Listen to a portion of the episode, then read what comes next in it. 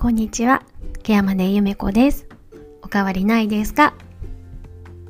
今日は5月3日、月曜日、祭日です。今日はゴールデンウィークの真っ只中ですね。憲法記念日にあたります。世の中はゴールデンウィーク中ですけれども、私の方は何も変わらない一日です。でも今日はあの少しね、早めに自宅に帰ってくることができましたので、今日はお家で少しおしゃべりをしています。えー、月初っていうのはケアマネにとっては結構やっぱり忙しい時期でもあるんですね。えっ、ー、と、先月分の実績が返ってくる、くる時期でして、で、実績とともにサービスの報告書の方も返ってきます。で今日は祭日なんですけれども、まあ、介護業界では何にも変わらずもう通常通りに皆さん実績の方を送ってこられたり輸送してこられたりファックスしたりあるいは取りがかりにちょっとポスティングがてら報告に来られたりするような事業者さんも結構あったりして私も何も変わらない一日を過ごしてまいりましたまあそうですね。ただやっぱりゴールデンウィーク中っていうこともあって、私の気分的なところで、今日はちょっと早く定時に帰ろうと思って仕事をちょっと頑張ったっていうのはあったかもしれないですね。うんまあ、で、あの、この、えっ、と、月初の作業っていうのがですね、この実績を入れて、まあ、サービスの方を突合した上で、10日までに、まあ、10日切りなんですけれども、ご高齢に請求をする、あの、インターネットで請求をするというのが大きな仕事になります。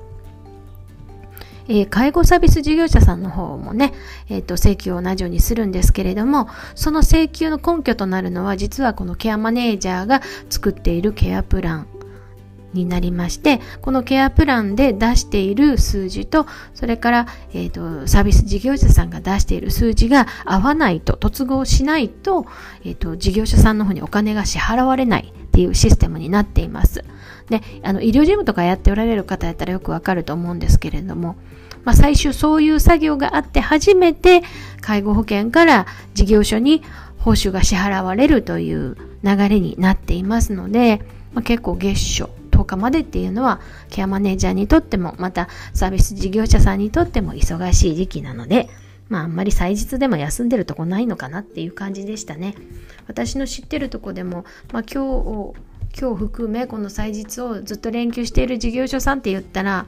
福祉用具の事業所さんいくつかと、まあ、デイサービスとかだったら本当に少ないですね。2つ1つ2つぐらいかなちゃんと休んでおられるのっていうのはね。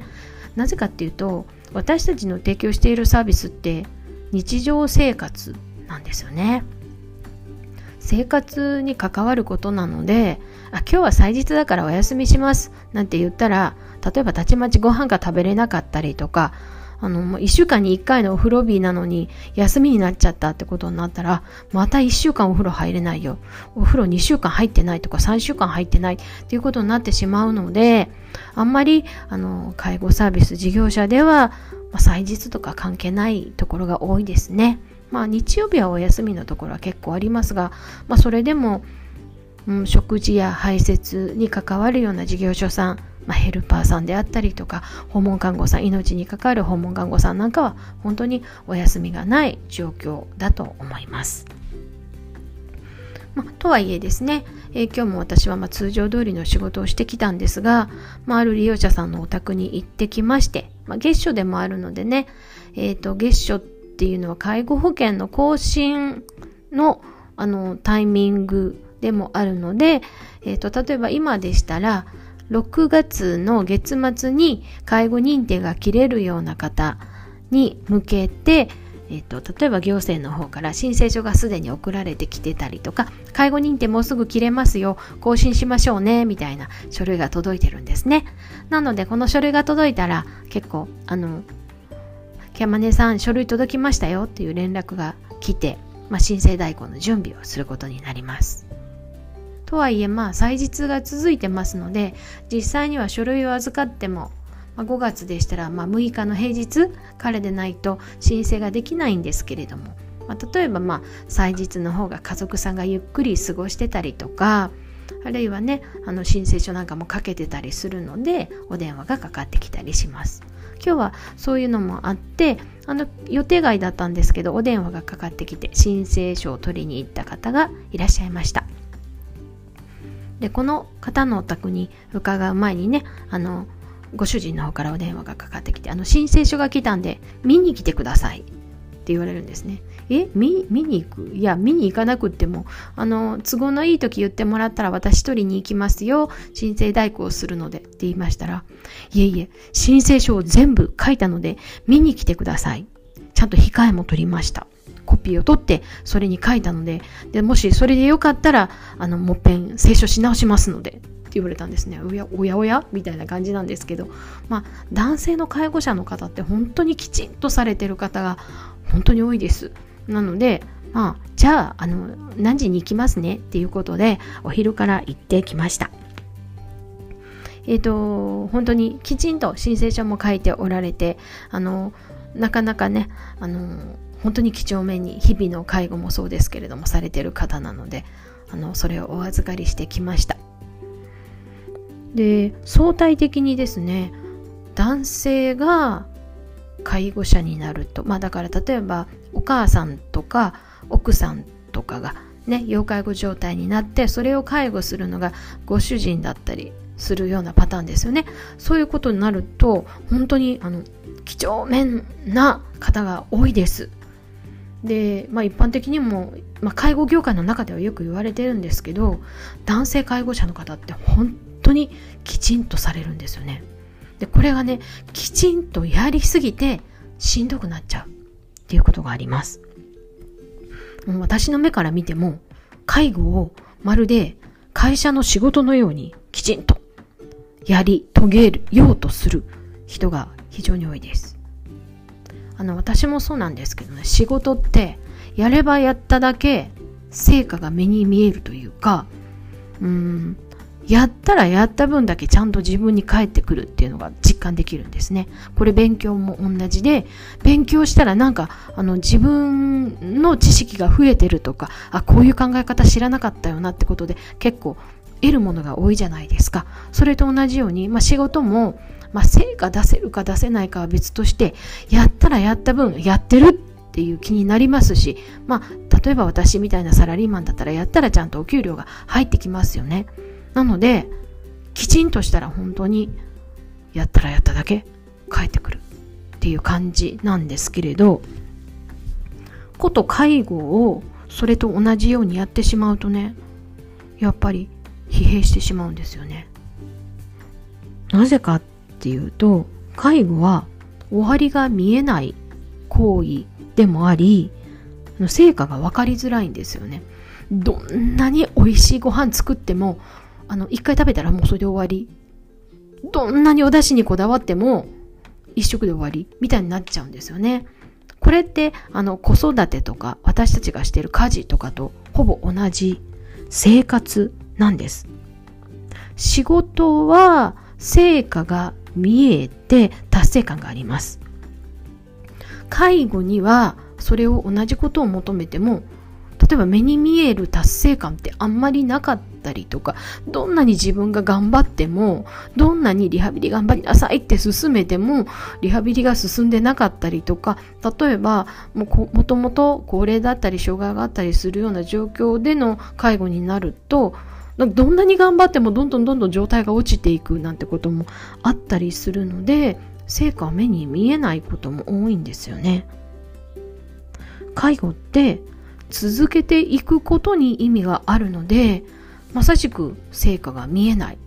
だからこそ男性介護者の方が仕事と同じようにやってしまうともう疲弊してしまって追い詰められてしまってっていうようなパターンが非常に多いです。まあ、そういうのも分かっているので私たちケアマネージャーが男性介護者の方たちとかに意識して関わる方法としてはとにかく受け止めるっていうのとあのもう大げさでもいいのでとにかく褒めるっていうことを頑張ってしています。えっとね褒められて気も気分の悪い人ってあんまりいないと思うんですけれど、まあ、例えば今日もそうなんですけどねおおこのこの申請書ここまで書いたかっていうぐらい綺麗に書いておられたんですね本当だったらここまでしなくってもここ余分なとこ書いてるじゃん私が書くとこなのにみたいなとこもあるんですけどわ綺麗に書いてくださいましたねここまできっちりしていただけたら助かりますっていうふうに伝えるとすっごくいい笑顔で「そうですか?」っていうふうに言われるんですよね。なんかこれって決しておだててるわけじゃなくって男性の方にありがちな本当にきちんと仕事みたいに介護しなきゃいけないっていうような方にはやっぱりところどころできちんと認めていく受容してそして褒めていくっていうことをした上で介護のモチベーションを維持し続けてもらうっていうことが必要かなと思っています。介護って本当に成果が目に見えないし続けていくことが大切なんですよね。なんだろう私みたいにもうなんか主婦歴もあって子育てもしててなんか不毛なかあごめんなさいねこんなこと言ったらいけないけど不毛じゃないけどなんかこう成果が見えないのをずっと何十年もやってきたっていう人間にとったらそんなもんだよなって思いながらやってこれたんですけど